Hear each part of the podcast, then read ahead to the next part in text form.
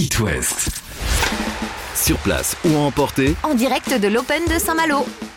C'est un surplace ou à emporter un peu spécial aujourd'hui qu'on vous présente puisque depuis midi, nous sommes à Saint-Malo pour l'Open de tennis. Et à cette occasion, qui dit émission spéciale dit chronique spéciale. Pour une fois, on va mélanger écran et audio en parlant d'acteurs, d'animateurs, de musiciens, le tout 100% tennis. Et on va commencer par parler de ces stars qui ont un lien particulier avec le tennis. C'est parti le premier, Brad Pitt. Ah bon? Le monsieur pratiquait le tennis quand il était au lycée et il se débrouillait plutôt bien. D'ailleurs, l'année dernière, il était dans les tribunes avec son copain Bradley Cooper pour assister à l'US Open de tennis à New York. Ah oui. Du côté du petit écran, Cyril Hanouna aussi est un grand fan de tennis. En 2013, il a remporté le tournoi des personnalités à Roland Garros. Et être joueur de tennis professionnel faisait partie de ses rêves. Nos chanteurs non plus ne sont pas en reste. Par exemple, Il est où le bonheur? Il est où?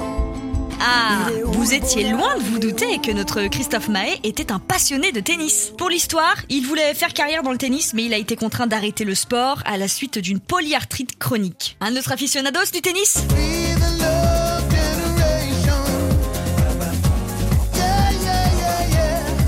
Bob Sinclair. Le DJ français est passionné de tennis depuis ses 8 ans et d'ailleurs, on peut le voir jouer un match dans le clip Hello.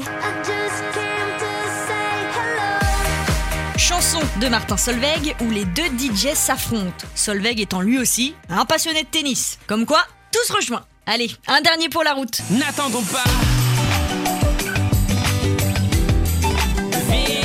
Notre copain Vianney, lui aussi, il aime le tennis. Il a d'ailleurs pris sa licence au club Danil Braille en Sarthe. Et il a même eu l'occasion de jouer avec Pierre-Hugues Herbert, star du tennis français, sur le cours central de Roland Garros.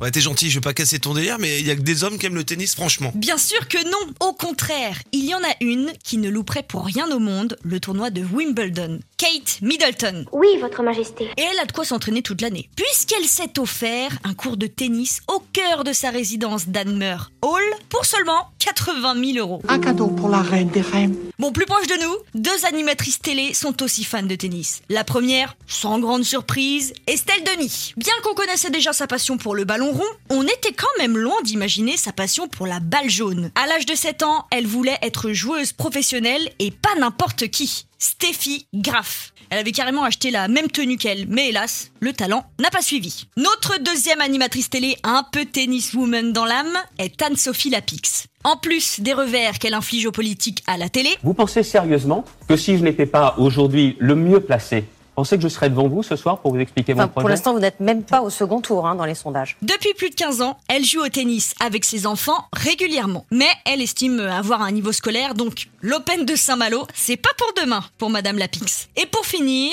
si je vous dis universe